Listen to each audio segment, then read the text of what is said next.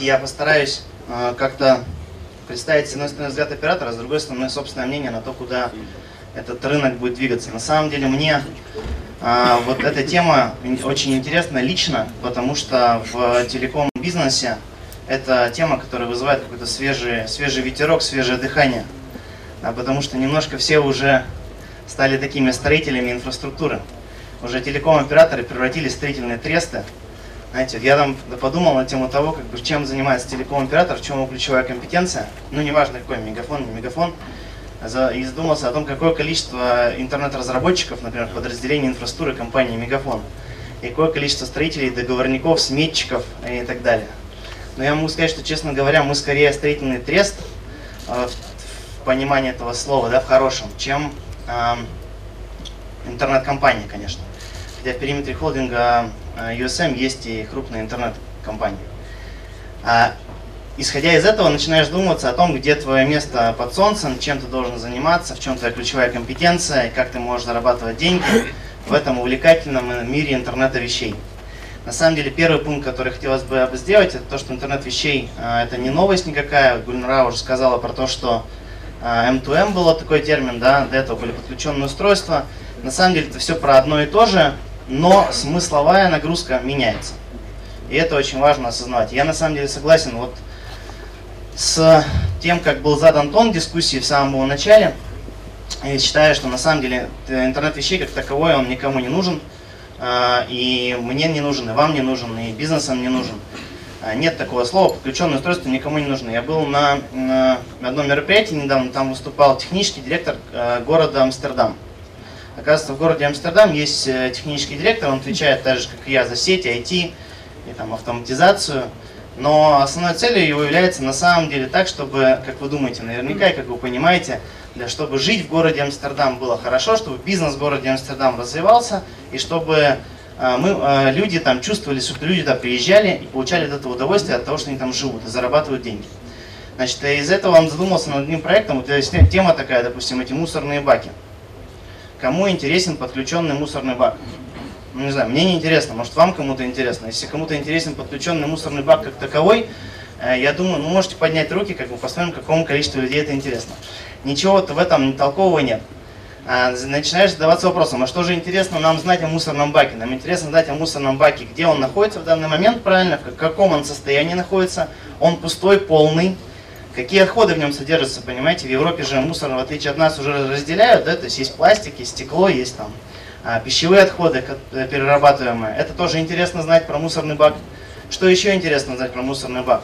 А, в городу Амстердаму интересно знать, какой последовательности мусоровоз должен передвигаться по городу, чтобы собрать максимальное количество мусоров, потому что на самом деле логистика по Амстердаму сложная, да, и на самом деле тяжело. А есть эм, и в этом контексте начинается, этот технический директор начинает задумываться, как же сделать вообще, оптимизировать на самом деле сбор мусора, да, с учетом интернета вещей. Ну вот, соответственно, э, все сводится к тому, что на самом деле интернет вещей это не про подключенные устройства, и это не про датчики, не про сенсоры, как можно хотеть, может быть, нам хотелось бы думать, это не про наши сети и виды связи, технологии связи, это на самом деле про информацию.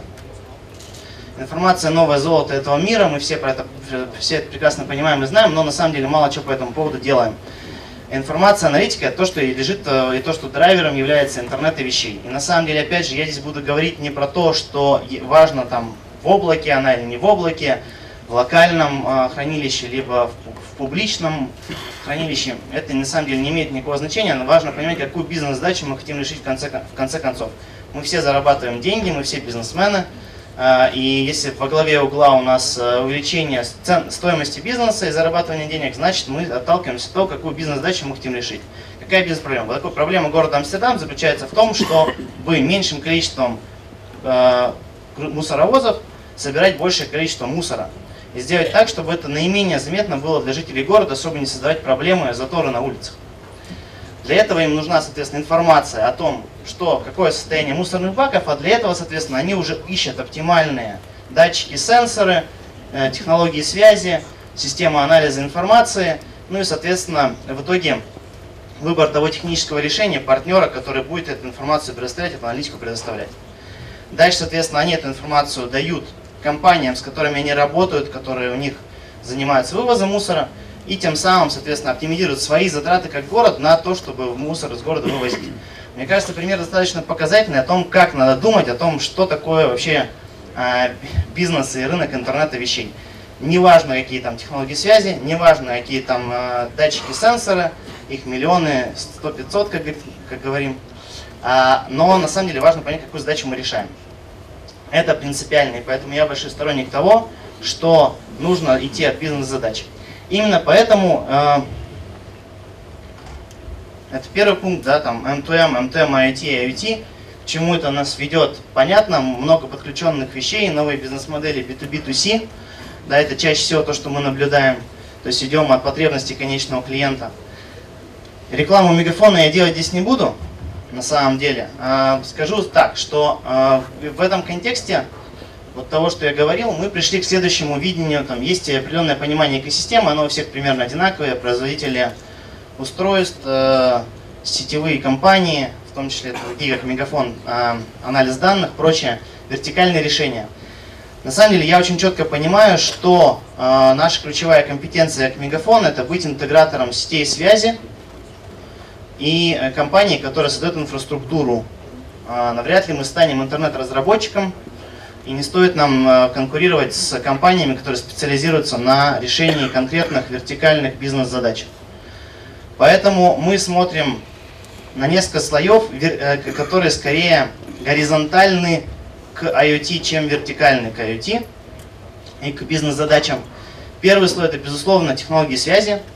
Мы считаем, что мы компетентны вполне в э, технологиях связи, понимании того, что такое, в чем принципиальное отличие между LP1 сетями спутниковыми сетями, сетями GSM и остальными сетями. Мы разбираемся в том, как их правильно строить наиболее эффективно, как подбирать правильный набор технологий для конкретного use case, потому что для каждого use case нужен определенный набор технологий. В каком-то случае это будет спутниковая связь для контейнерных перевозок, например, да, и мы в этом очень хорошо разбираемся, у Мегафона есть в этом экспертиза, мы понимаем, что это наша компетенция. Для другого э, вида применения актуально будет, например, LoRa, да, как одна из технологий для LP1 от Ивана. А дальше, соответственно, второй слой для нас это управление всем этим хозяйством, управление сим-картами, подключенными устройствами Далее Мы понимаем, что мы в этом разбираемся. Мы с российским разработчиком нашей компании Service сделали большую MTM-платформу, уже несколько лет ее развиваем, сейчас как бы, переводим ее на новый уровень. Мы понимаем, что это наша ключевая компетенция номер два. Ключевая компетенция номер три – это аналитика. На самом деле э, оператор любой э, и Мегафон в том числе обладает большим объемом информации – а, не все умеют с ней работать, мы понимаем, что наша ключевая компетенция будет заключаться в том, для мира интернета вещей, в том, чтобы эти данные не только собрать этих устройств, датчиков, сенсоров, но также их проанализировать и предоставить готовый аналитический материал для наших э, клиентов. Дальше, соответственно, мы видим себя э, как э, центры коннектора экосистемы партнеров, которыми могут выступать как производители оборудования, так и компании, которые в этом мире работают. А, конкретный пример, например, я понимаю, что Мегафону будет очень тяжело конкурировать с компанией там, Siemens Software, да, потому что они занимаются системой PLM для да, промышленной автоматизации. И как мы сможем сделать автоматизацию производства лучше, чем Siemens Software? Ну, как бы не нужно, не нужно строить иллюзии. Значит, соответственно, скорее мы должны работать с такими компаниями и включать их в свой периметр, давать им то, что им нужно в первую очередь от нас. Для этого, например, для этого мы делаем для себя такой подъем с переворотом в этом году большой – если мы понимаем, что нам нужны партнеры, нам нужны компетенции по быстрой интеграции партнеров. Раньше у Мегафона занимало от 3 до 6 месяцев, чтобы интегрировать партнеров в свой биллинг. Теперь мы, мы идем к системе единого биллинга с Open API, шиной, распределенной архитектурой. Для чего? Для того, чтобы интеграция партнеров в целевой модели занимала несколько дней. И мы понимаем, что в этом будет наше конкурентное преимущество, и в этом наша заключается стратегия. Это то, как мы, как оператор, смотрим на этот мир интернета вещей. Ряд проектов мы уже сделали на самом деле. Меня вот, э, и я могу сказать одну вещь, которую я для себя извлек. Если ты что-то не умеешь делать для себя, ну это вообще мое убеждение по, по жизни. Если ты что-то делаешь плохо для себя, то ты не можешь это продавать. Например, мне очень многие говорят, там, я вот делаю вот это, у нас там крутая автоматизация, электронный документооборот, я там все, почту вывел в облако. Ну, у меня, честно говоря, это не, вообще не секси, честно говоря. Поэтому э, вот интерес, мне интересно, когда ты для себя сделал что-то крутое, а потом ты это продаешь. Например, я для себя сделал автоматизацию мониторинга управления базовыми станциями. Я знаю Могу управлять удаленно кондиционером, системой приточной натяжной вентиляции, а, зарядкой аккумуляторных батарей, знать о том, что там происходит на объекте, видеть, кто зашел, кто вышел. Это для меня информация, которую я использую для того, чтобы управлять. Дальше, если я это круто делаю для себя, я могу это продать, например, Россети. Потому что это для них, ну чем отличается базовая станция от сетевой подстанции? Ну мало чем, там только немножко посложнее, да? Но в принципе то, что им нужно, это то, что использую я для себя. Почему я не могу им продать то, что я использую для себя? Я это продам лучше, чем кто-либо другой. Более того, я соберу и сделаю, и дам им информацию, которая им нужна, потому что я понимаю их use case.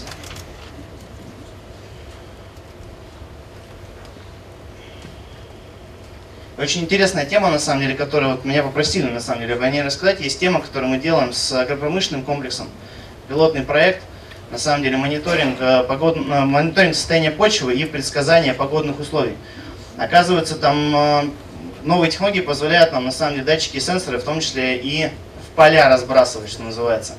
Вот. И оказывается, что можно эти данные собирать, и оказывается, что можно на этих данных делать аналитику и давать информацию предсказательную, в том числе предсказательного характера для агропромышленного сектора. На самом деле вот эти темы для меня очень интересны, как для молодого человека, которому интересно все новое. Значит, э, в чем роль государства в этой экосистеме интернета вещей? Я считаю, что роль государства ни в коем случае не должна ограничивать конкуренцию.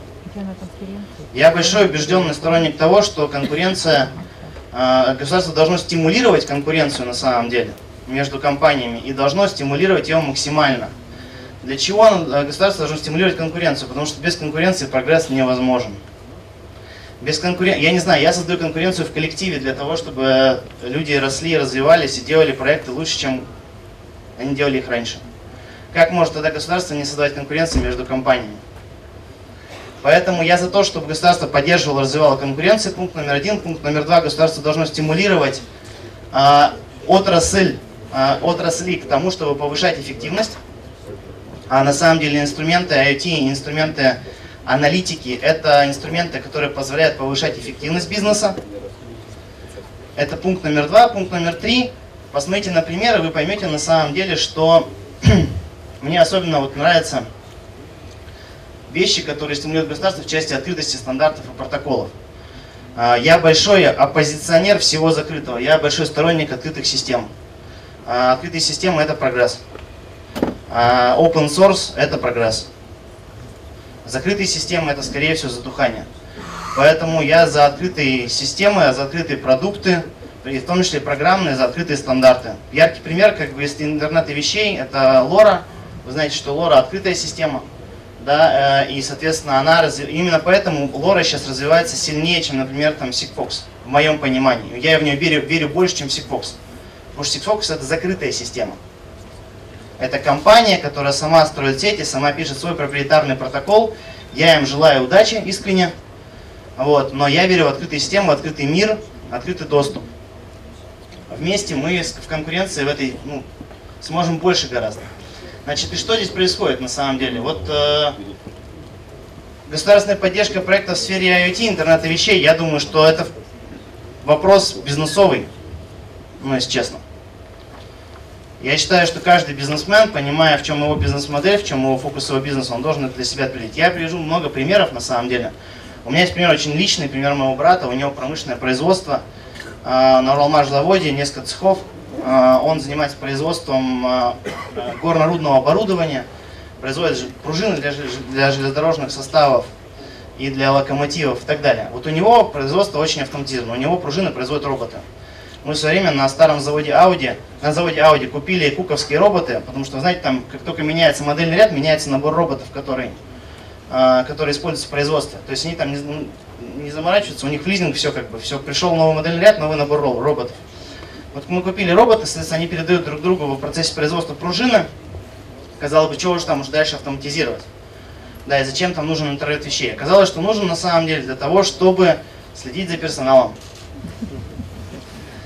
Вот, потому что э, это очень важный аспект, квалификация очень низкая, ПТУ уходит, ну, как бы ПТУ практически не осталось системы, качество сотрудников, персонала очень низкое.